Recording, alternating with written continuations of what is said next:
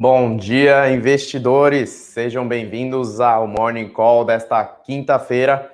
Eu sou Rodrigo Yamamoto, analista de ações aqui da Levante, trazendo aqui as principais notícias do dia para você sempre começar aí muito bem informado no mercado financeiro. E já vou responder alguns comentários aqui no começo. A gente não esqueceu de vocês, que começamos um pouco mais atrasado, que hoje o dia está recheado de notícias relevantes e exige um pouquinho mais de preparo, né, pessoal? Então vamos lá. Falando um pouco de internacional já de cara, lá o SEC, né, o equivalente a CVM, lá dos Estados Unidos, falando que, ainda discutindo, né, que as empresas norte-americanas teriam que seguir a contabilidade norte-americana ao invés da internacional. Isso está ajudando a derrubar um pouco as cotações das empresas chinesas listadas lá nos Estados Unidos, por conta de uma divergência aí, né, que pode ter em relação à contabilização e também à análise financeira por lá. Mas, enfim, nos Estados Unidos, no mundo também não tem muitas novidades. Tem o presidente do Fed, né, do Federal Reserve, do Banco Central Norte-Americano, Jerome Powell, comentando numa rádio hoje pela manhã que o estímulo monetário não vai ser tirado a não ser que tenha uma recuperação completa da economia. É basicamente ele repetindo o que, reiterando o que já vem falado, já vem falando aí, né, no, nos últimos meses, nas últimas semanas, de que ainda tem um espaço para a inflação flutuar bastante por lá, antes de retirar, de começar a retirada do estímulo monetário. Tá? Uh, bom, só corrigindo aqui, né, tem um, tem um corrigindo aqui a, a, a, informação da contabilidade que as empresas chinesas teriam que seguir a contabilidade dos Estados Unidos, ok? Então, só corrigindo, então isso está ajudando a derrubar as cotações de empresas chinesas lá nos Estados Unidos. Aqui no Brasil, notícia um pouco bastante negativa, né? Um viés um pouco negativo. É, primeiro, dados de inflação do IPCA 15 é, para março veio acima das expectativas e também veio acima do nível aí desde 2015. Né? Então mostra que o Banco Central vai ter bastante trabalho aí para poder ancorar as expectativas de inflação dentro da meta, né, nos anos seguintes. Então, mais uma, uma indicação, além da ata, né, além do tom que o Banco Central deu no, na reunião do Copom, né, na última reunião de, de taxa de juros aí, digamos assim, de que vai subir ainda mais um pouco a taxa Selic, né, a taxa básica de juros da economia, tirando esse estímulo extraordinário que estava tendo aí de 2% ao ano, né? E também indo para o lado da política.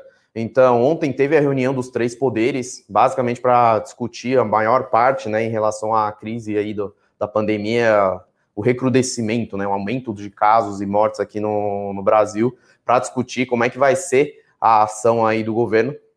E depois da reunião, parece que o, a reunião foi bastante tensa, né? E apesar de, de ter entrado em um, um certo acordo, porém o presidente da Câmara, Arthur Lira, deu a declaração de que a Câmara vai dar um foco e não vai ter, não vai pautar nenhuma a, nenhum assunto econômico, nem de reformas, nem de tributos, nem de questão fiscal.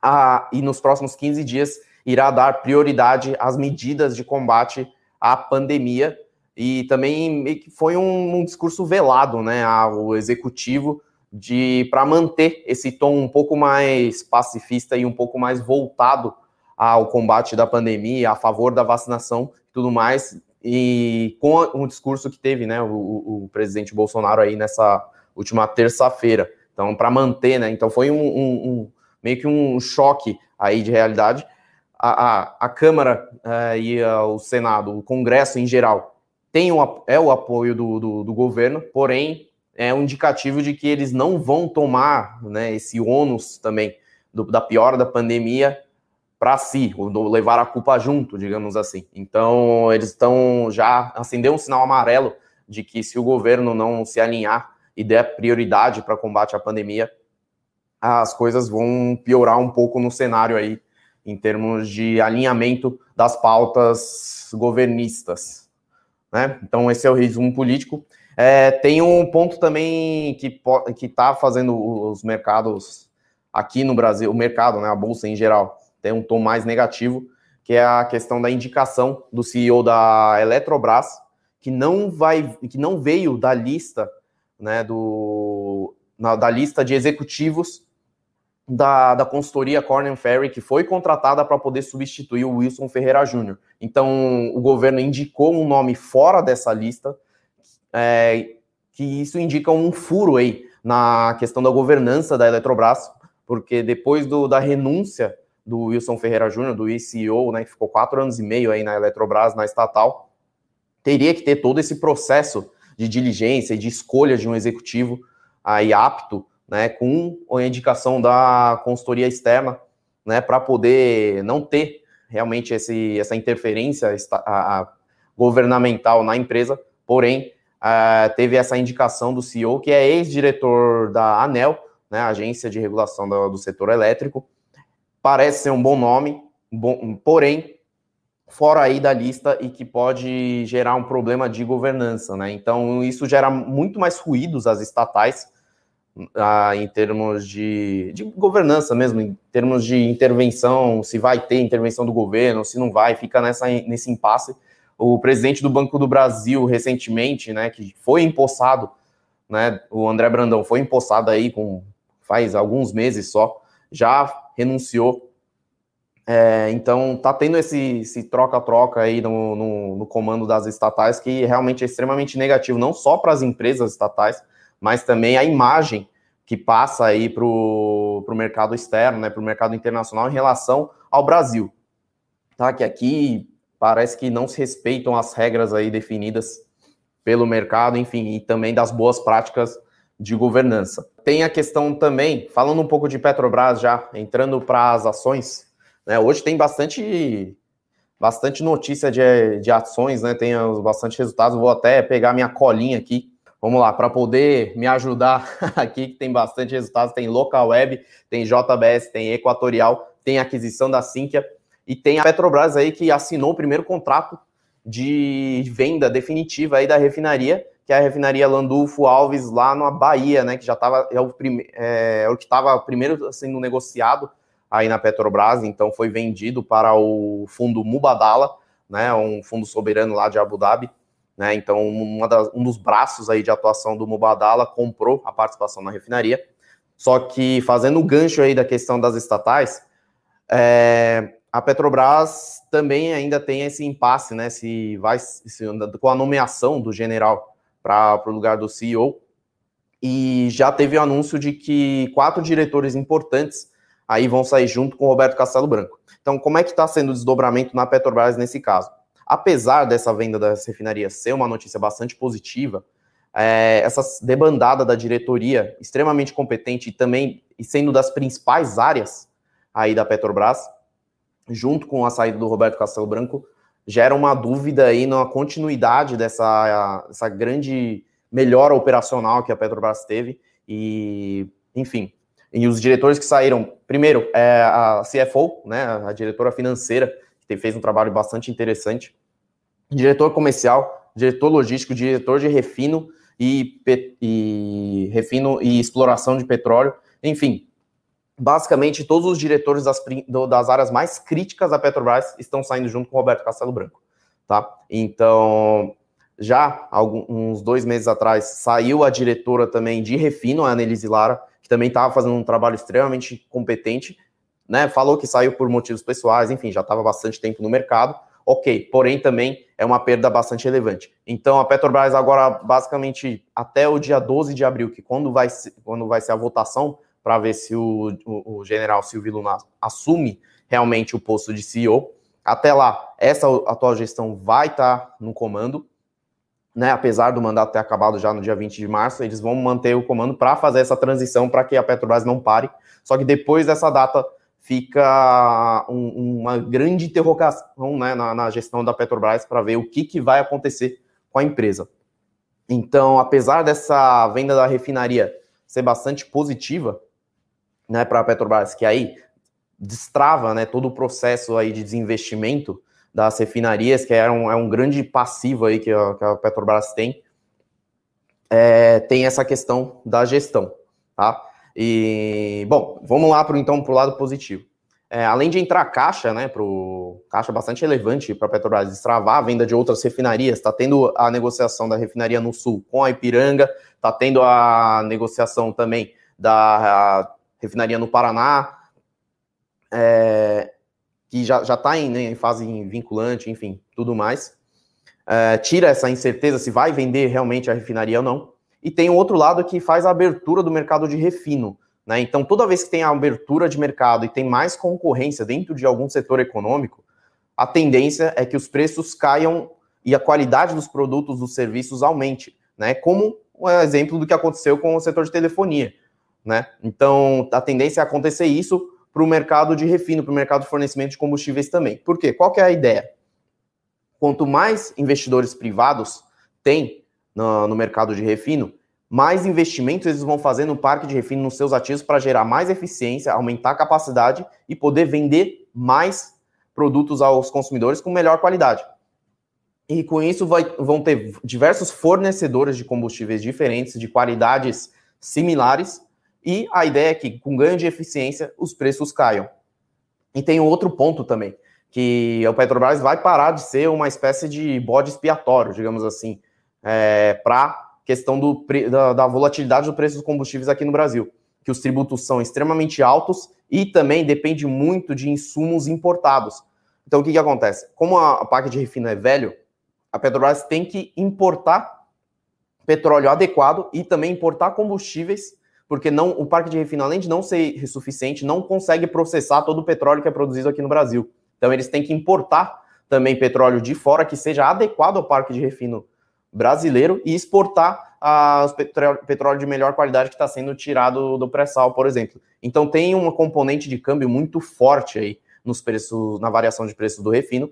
Isso, com o aumento da capacidade e conseguindo, modernizando o parque de refino com investidores privados e tudo mais, tende a melhorar essa, essa capacidade de processamento e a, gradualmente tornar o Brasil autossuficiente em produção de combustíveis, né? Então, esse é uma linha final aí muito interessante aí para o país e para de, de ter essa questão de apontar o dedo para alguém, é, o culpado, né? Apontar o dedo para um, um culpado que é, de certa forma, equivocada, apontar o dedo somente para a Petrobras na questão do preço dos combustíveis, tá? Então, os olhos se voltam mais para a eficiência das políticas públicas em relação ao setor de combustíveis e tudo mais.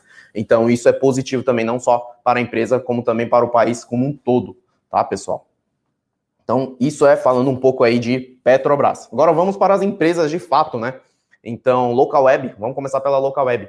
Resultado do quarto TRI 2020, a gente está aí no final da temporada de resultados, né? Então está sendo bastante longa nesse, nesse quarto desse, dos resultados do quarto trimestre de 2020.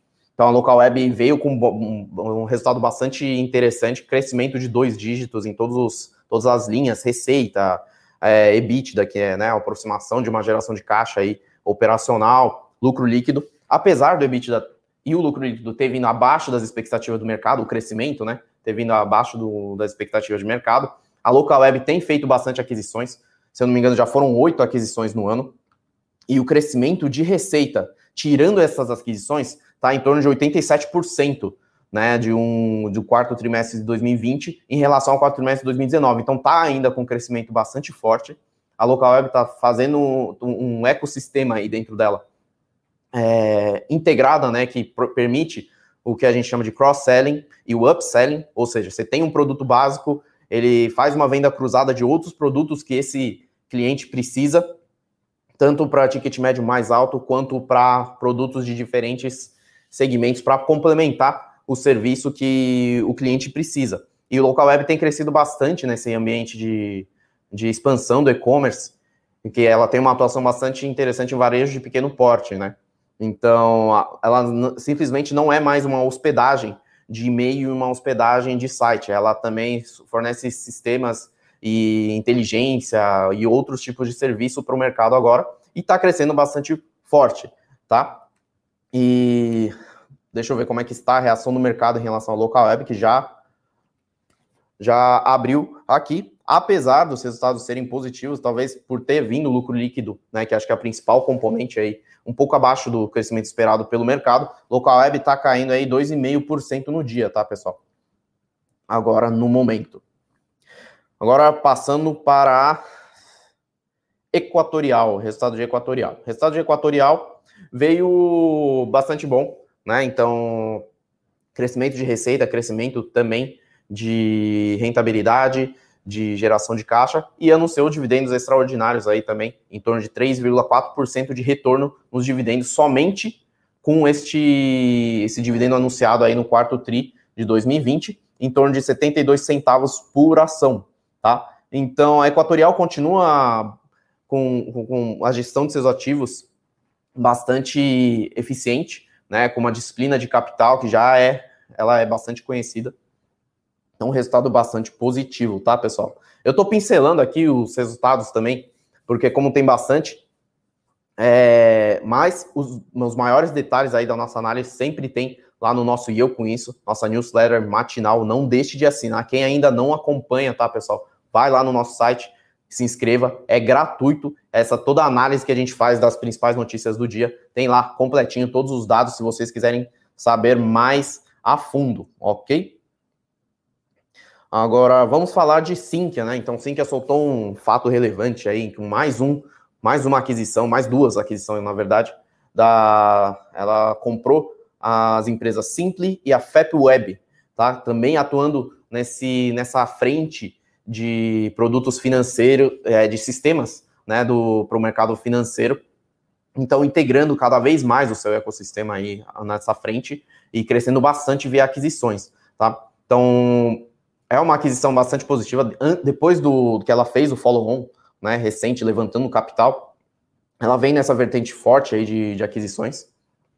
Veio com resultado bastante positivo aí no, no quarto tri de 2020, acima das expectativas, surpreendendo aí o mercado. Então, ela atua de uma forma, de um, um mercado bastante pulverizado ainda, ela tem uma participação de mercado bastante pequena, sendo líder dentro desse mercado de sistemas, de fornecimento de sistemas e serviços para o mercado financeiro, né? A estrutura para esse sistema de mercado financeiro. E o que, que é o desdobramento dessa vez? Essas duas aquisições, essas duas empresas possuem uma margem EBITDA bastante superior ao que a Sinqia opera hoje. Então, a Simpli, por exemplo, tem 35% de margem EBITDA e a FapWeb possui margem de em torno de 61,5%. Então, são margens bastante grandes, apesar de serem menores que a Sinqia. E a Sinqia hoje opera em torno de 14,4% de margem EBITDA. Ou seja, colocando essas empresas para dentro e integrando dentro dos seus sistemas, tem uma possibilidade, tem um potencial bastante grande aí, tanto de escala de receita, escala de clientes, como também uma melhora na margem da Cíntia, ok? Então, como eu disse, mais detalhes lá no nosso artigo matinal no E Eu Com Isso. Então, uma aquisição bastante positiva, deixa eu ver como é que o mercado está reagindo. Então, Equatorial caindo 0,19, mexendo pouco aí no dia, e a Sinqia subindo 3,5% no dia, ok, pessoal? Então, e a Petrobras, né, que eu comentei que a, a venda da refinaria é positiva, mas tem essas questões de governança, demandada da diretoria, que é bastante negativa. Petrobras caindo 1,5 no dia. Deixa eu ver as outras estatais como é que estão. Banco do Brasil, no momento, subindo 0,45%. E a Eletrobras subindo também em torno de 1,83% as ações ordinárias. Então, uma reação bastante diversa aí, né? E o Ibovespa caindo um pouquinho, 0,11% aí no momento já, com todas as empresas saindo do leilão. E o último resultado que a gente tem aqui, um resultado bastante positivo de JBS, tá? Então, bastante positivo que eu digo, foi um resultado muito sólido, né? Então, a geração de caixa livre no ano de 2020 da JBS foi de 17,6 bilhões de reais, é, então, isso representa um retorno de caixa, né? Um retorno de geração de caixa livre sobre o valor de mercado dela em torno de 24,6%. Isso é uma geração de caixa em relação ao tamanho dela extremamente grande, é muito grande esse retorno. E tem também outros destaques, né? Crescimento de receita de dois dígitos em todos os segmentos, tanto dos Estados Unidos, tanto a Pilgrims, que é equivalente ao a Seara, digamos assim, do, dos Estados Unidos da Europa. Aqui no Brasil também, resultado bastante positivo para operações de boi, né, operações JBS Brasil, né, que são as carnes bovinas, e a operação de Seara também, que tem bastante processados. Então, assim, um resultado muito impressionante aí para o ano de 2020, com alinhamento de fatores macroeconômicos para a JBS, assim como também retorno aí dos investimentos que têm sido feitos por ela em ganhos de eficiência, ganhos de mercado, inovação, trazendo portfólio de produtos novos com margem mais agregada. Então, JBS com um resultado extremamente positivo, tá? Então, um crescimento aí de receita, receita líquida chegou a 270 bilhões de reais no ano, um crescimento de 30%. E tem um ponto bastante interessante aí nas ações da JBS, que ela vem com uma rentabilidade bastante alta, né, em termos de geração de caixa, as margens se mantendo mesmo com pressão de custos, né? Então, como é que é a dinâmica aí do mercado de proteína? Só para explicar o contexto, por que, o resultado da JBS veio tão positivo assim. A JBS produz carnes nos Estados Unidos e no Brasil, e a demanda veio aumentando bastante forte, tanto nos Estados Unidos quanto na China. Né? Então, nos Estados Unidos, mais pessoas em casa, enfim, no mundo inteiro, mais pessoas em casa, consumindo comida em casa. E na China teve a questão do, do rebanho de porcos que foi dizimado né, pela gripe suína. Então, trocou-se a demanda de, de, carne de porco lá na China pela carne de carne bovina e de frango. Né? Então, está tendo muita exportação para a China. Teve aí mais uma onda aí de, de gripe suína por lá. Então, a demanda na China continua bastante aquecida. A demanda mundial continua bastante aquecida.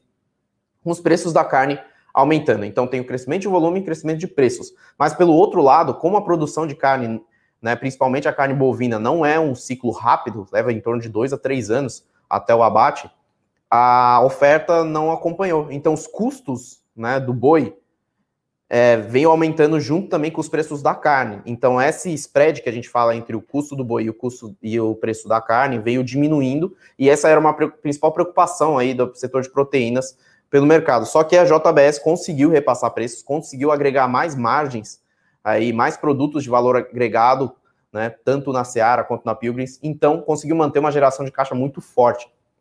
E tem o segundo ponto que ela vem reduzindo bastante o endividamento, com a relação, né, a alavancagem financeira que a gente fala, que é a relação da dívida líquida com o EBITDA, caindo para menos de duas vezes, né? Então, chegando em torno de 1,6 vezes aí, tanto em dólar quanto em reais. Terceiro componente, a desvalorização do real em relação ao dólar, ou seja, o dólar mais caro, favoreceu a conversão do, das receitas em dólar para reais. Então, isso também impulsionou os resultados da JBS no ano, como aconteceu também com outras players de proteína. E tem o quarto componente bastante positivo, que ela deu uma impulsionada nos dividendos pagos aí pela, pela empresa no ano de 2020. Vou até pegar uma colinha aqui para ver os números certinho. Mas. Até um minutinho, pessoal. Então, ela anunciou um dividendo de 2,5 bilhões de reais só nesse quarto TRI. Teve também em um programa de recompra de ações né, no, ao longo de 2020. Ela fez um cancelamento de ações agora, né, num fato relevante soltado ontem. Então, isso dá um dividendos indiretos, né, para diretamente ao acionista. Então, um além do, do resultado extremamente positivo, ela teve um, um, um, pagamento de dividendos muito grande, né? Então, comparativamente ao histórico dela, né, em torno de acima de 5% de retorno de dividendos em um ano, e que a Selic estava a 2%. Ok? Então, detalhe que tem alguns triggers, né, para a JBS. Tem a parte operacional, tem a parte dos fundamentos, que a gente fala que é o, o, a parte operacional, a gestão financeira da empresa, da JBS e tudo mais. Só que as ações ainda seguem um pouco pressionadas, a nosso ver, com desconto em relação a Tyson Foods, né, que é a empresa a concorrente bastante comparável à JBS. Então, o que, que acontece? A, no momento, a JBS está com um processo de indenização, né, para pagamento de indenização pela JIF. Então a JBS está aqui, a JIF, que é a controladora dos, né, a holding dos irmãos Batistas, que um dos investimentos é a JBS. Então a JBS está processando a JIF para pagar uma indenização pelas más práticas, pelas más condutas lá que a gente viu lá no Joyce Day e teve um prejuízo aí grande para os acionistas minoritários da JBS. Então a JBS entra nessa história também, então a companhia está processando a sua controladora para que tenha esse ressarcimento né, desse prejuízo obtido aí nesse meio tempo, né, em relação à, à sua empresa, né, então a gestão da JBS não teve nada a ver com o que o seu controlador fez, então tá tendo esse processo, inclusive o BNDES está junto nesse, nessa lista processando a JF, que pode ter aí uma indenização, pode ter o desdobramento aí, uma indenização bilionária para a JBS.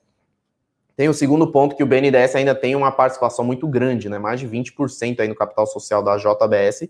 Então, esses dois fatores tá, a gente chama de overhang, né? Então tá tendo uma, uma pressão para baixo aí nas ações da JBS ainda, pela, pela essa desconfiança né, que tem em relação ao desdobramento do processo, essas incertezas, e também da, de incerteza em relação a quando a, a BNDES vai desovar né, essas ações, essa participação grande aí no, no mercado de ações. Então, quando tem esse, essa venda grande aí de participação no mercado, tem-se uma pressão baixíssima aí para as ações, então ninguém quer tomar esse prejuízo, né, por não saber quando que o BNDES vai vender, então segura, né, os preços das ações da JBS. Então tem uma pressão para baixo, né? Tem uma terceiro, tem um terceiro ponto que é a questão ambiental, né? Ainda o mundo, o mercado internacional em geral ainda tem uma certa desconfiança das empresas de proteína aqui no Brasil pelas práticas de seus fornecedores em relação à Amazônia, rastreamento, poluição que se gera né, na, na produção de alimentos, produção de carne e tudo mais. Mas a JBS já vem mitigando muito forte né, essa, essas questões, vem é, é, endereçando né, esses problemas, essa desconfiança que o mercado tem. Então, acho que esse é um terceiro ponto um pouco mais fraco em relação aos fatores que podem estar gerando um desconto muito grande da JBS ainda em relação aos seus fundamentos. Ok? Se eu fui muito complicado, pessoal, mandem, pergu mandem perguntas, mandem dúvidas, alguma coisa assim, ok? Então vamos lá. Uh, vamos às perguntas, né? Eu falei bastante, teve bastante notícia por aqui. Tem aqui o pergunta do meu xará, né? O primeiro, o mercado de proteínas terá força para superar a tendência de queda da bolsa e reduzir o desconto em função dos ótimos resultados que vieram. Peraí, me desconcentrei aqui. Mercado de proteínas terá força para superar a tendência de queda da bolsa e reduzir o desconto em função dos ótimos resultados que vieram que estão por vir em 2021? Então, é, já está tendo uma, um certo movimento nesse sentido, né? Então, a manutenção do dólar em patamares altos ajuda, porque as empresas de proteína listada aqui no Brasil é, têm muita componente de exportação, então receitas em dólar, né? E, e nesse ano de 2021, elas também elas têm um, um ponto que não tinha em 2020, tá? Que é a baixa alavancagem. Então, é a baixa, baixa dívida, né? De financeira e também o spread da carne, né, spread do custo da carne, tende a dar uma arrefecida, né? Então, como assim? Então, essa, essa pressão de custos em relação ao preço de venda da carne tende a dar, um, dar uma segurada mesmo, porque não, não pode não ter uma variação tão alta dos custos como teve em 2020. Então, em 2020, as commodities, os grãos, os, o preço do gado, o preço do frango, do abate, enfim, os insumos necessários para produzir a carne veio numa vertente de alta muito forte né? Principalmente no, no segundo semestre para cá. Em 2021 pode ter uma, uma, essa pressão de custo, essa variação de, de, de, preços, né? De custos um pouco mais alto, mas também a gente enxerga que as empresas de proteína, principalmente por conta da, de mais uma onda de, de gripe suína lá na China, ah, os preços da carne ainda vão continuar ah, um pouco mais altos e as empresas vão conseguir repassar esses preços, essa alta de custos. Então a, a, a margem deve se manter em patamares saudáveis, com as empresas continuando gerando caixa aí bastante forte e distribuindo em dividendos, né? Já que o, o ciclo de investimentos aí para o mercado de proteína, pelo menos para as empresas no Brasil, tá, parece que está um pouco mais, mais leve, digamos assim, em relação ao seu histórico, ok?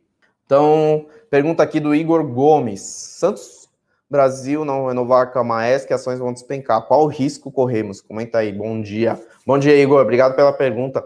Falando um pouco de Santos Brasil, tem um contrato com a Maersk, pra, vamos contextualizar. A Maersk é a, a maior operadora, né, a, a, maior cliente aí da Santos Brasil. Tem um contrato bastante grande, só que tem um ponto que não tem como a Maersk não renovar esses contratos. Por quê? Esses contratos acabam, finalizam agora dia 31 de março, a Santos Brasil já está em negociação há bastante tempo, a Maersk acertando os últimos detalhes. Inclusive, eles já falaram que deve vir a renovação, sim. Porque acabando o contrato, a Maersk tem duas opções. Na verdade, não tem, né? Opção. Uma é continuar pagando, uh, uh, continuar as operações por lá, só que pagando um preço muito mais alto do que o contrato estabelece, porque é, a Maersk vai ter que pagar pelo preço de tabela, digamos assim, do Porto de Santos, que é muito mais alto do que o, os contratos de longo prazo que é firmado com a Santos Brasil.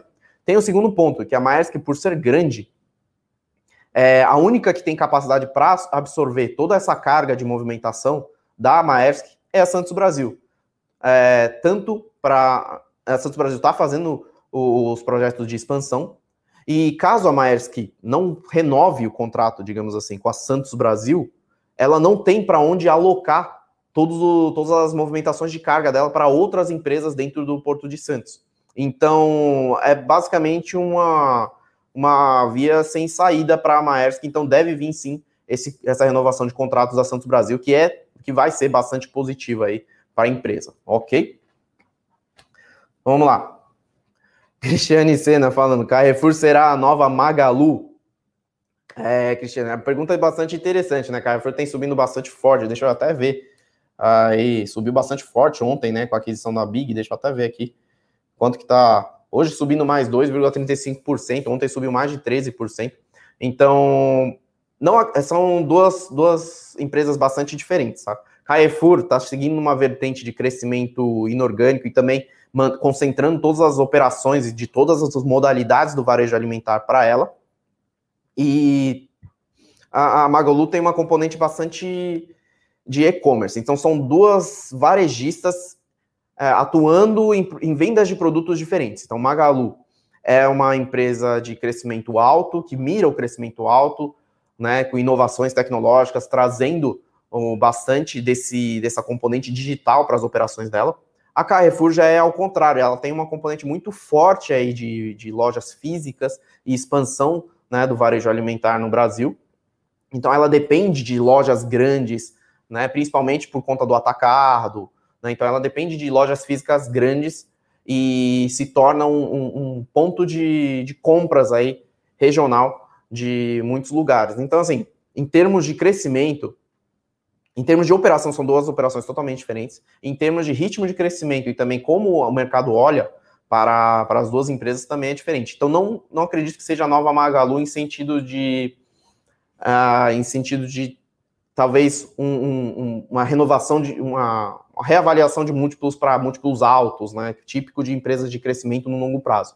Mas tem um componente interessante que o varejo alimentar no Brasil, que é os supermercados, os hipermercados, atacados, está em vertente de consolidação. Então, o que é consolidação? Os pequenos players estão cada vez com cada vez mais dificuldades de operar, né? E as grandes companhias estão ganhando espaço aí nesse mercado. Então, Carrefour vem nessa vertente. A aquisição do grupo Big ainda tem que ser aprovado pelo CAD, mas é uma aquisição bastante positiva, porque incorpora aí operações que ela não tinha, de segmentos que ela não tinha para dentro dela, como o Sam's Club. Sam's Club é um, um, um, um clube de compras de produtos importados, só que com, com um perfil de atacado voltado para o segmento de alta renda. Então você paga uma mensalidade, tem lá acesso a diversos produtos que não tem em outros mercados, que só é importado pela marca Sam's Club. Então, como se fosse uma exclusividade na compra desses produtos aqui no Brasil, com um certo desconto. Mas para isso você paga uma mensalidade. Então é uma nova vertente que ela vem para dentro da operação junto com atacado, hipermercados, supermercados, lojas de proximidade. E, e o grupo Big e o Carrefour tem uma complementaridade muito legal aí, no, muito, muito forte aí em termos de região geográfica. Então, o Carrefour é muito forte no Sudeste e o grupo Big é muito forte no Nordeste e no Sul. Então, não tem uma canibalização, digamos assim, né? Não tem um, um pegando o, o market share do outro, isso aí sobreposição, sobreposição de, de, de espaço de mercado, digamos assim. Então, o Carrefour, com isso, vai se tornar, né, sendo aprovado, vai se tornar a maior varejista alimentar de longe aqui do, do Brasil e vem numa vertente forte, assim, de crescimento com uma boa rentabilidade, tá? Não espero ter respondido né, essa, essa pergunta, não sei se ficou em cima do muro, mas é isso. Tem uma pergunta aqui da André de Medeiros. Esse agravamento da crise sanitária tem potencial para fazer muito estrago na bolsa ou já está precificado? Ah, é, é, difícil de responder essa pergunta, mas vamos por partes, né?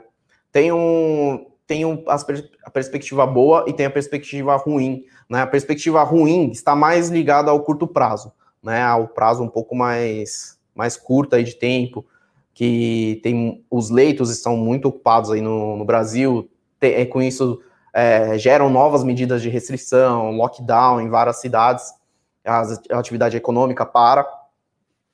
É, então não tem muito, não tem essa, tem esse, esse problema, né? Pro, principalmente para o setor de serviços e também uma baixa aí na atividade econômica, desemprego, é, o consumo baixa, vai para o orçamento vai para os itens mais necessários, enfim, todos os problemas que a gente já conhece e ainda deve continuar aí no curto prazo, né? O que pode afetar muitas empresas dentro da bolsa, né?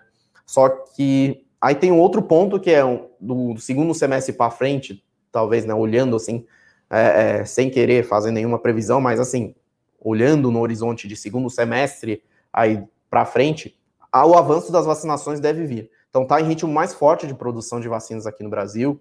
Tem vários contratos aí de fornecimento em voga, apesar de né, das notícias de interrupção de fornecimento, atraso nas entregas. A vacinação está andando no Brasil, deve demorar um pouco mais.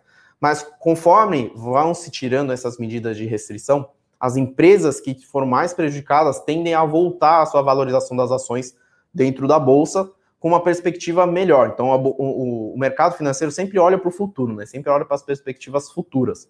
Então, por exemplo, ações de shoppings, ações de varejistas de moda, ações de aéreas, tendem a valorizar nesse cenário que você enxerga uma luz mais forte no fim do túnel, digamos assim. Você enxerga uma perspectiva mais com maior previsibilidade, né?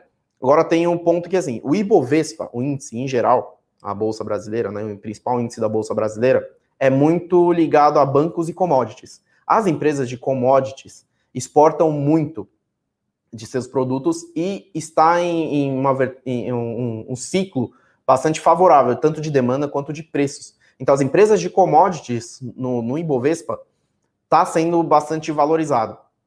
Né? E as empresas de bancos também agora tendem a vir num ciclo positivo aí de valorização com a alta das taxas de juros né, no Brasil. E então é muito difícil você falar da, da economia em geral e falar das reações do Ibovespa. Então você tem que separar, né, ter essa separação em mente. Então, mas em geral é isso. No longo prazo tende a ser bastante positivo, sim, mas no curto prazo o Ibovespa ainda deve sofrer um pouco aí, tá? Com, com, com essas incertezas tanto na parte da pandemia quanto também nas incertezas na parte política, né, e questão fiscal do Brasil que a gente sempre comenta por aqui. Ok? Então, vamos ver se tem mais alguma, algumas perguntas aqui. Só para finalizar, a gente já está batendo tempo regulamentar, 45 minutos. Vinícius falando quando o mercado vai começar a precificar o fim da pandemia. Bom, eu fiz uma explicação aqui, vamos ver se respondeu. Acho que em geral é isso, né, pessoal? A uh, Dilson falando, algo a comentar sobre esse resultado de Grupo Mateus. Grupo Mateus ainda não tive tempo de, de, de bater o olho, tá, pessoal? Mas fico aí devendo essa análise para vocês de Grupo Mateus. Uh, bom, acho que de principais perguntas é isso, né, pessoal? O pessoal é um pouco mais um pouco mais contido no dia de hoje. Então, acho que é isso, tá? Agradeço muito aí, tá? A interação, as perguntas enviadas, tá, pessoal? Hoje foi bastante longo, teve bastante notícia. Espero ter esclarecido todos os pontos aí necessários para vocês começarem o dia. Deixa eu só fazer uma leitura rápida aqui do mercado. Ibovespa praticamente no 0 a 0. As empresas que eu comentei hoje, vamos lá, Local Web caindo 2,5%, Equatorial subindo levemente 0,14%, JBS reagindo bem subindo aí quase 3%, Petrobras caindo 1,80% aí agora, e a Sinqia subindo 3,6%, tá, pessoal? Então, agradeço muito aí a interação de vocês, continuem nos acompanhando aí todo dia aqui no Morning Call, e não deixe de assinar também a nossa newsletter, o E Eu Com Isso. E, então, por hoje é só, pessoal. Muito obrigado e até a próxima. Para saber mais sobre a Levante, siga o nosso perfil no Instagram, levante.investimentos. Se inscreva no nosso canal do YouTube, Levante Investimentos. E para acompanhar as notícias do dia a dia e mais sobre a Levante, acesse nosso site levante.com.br.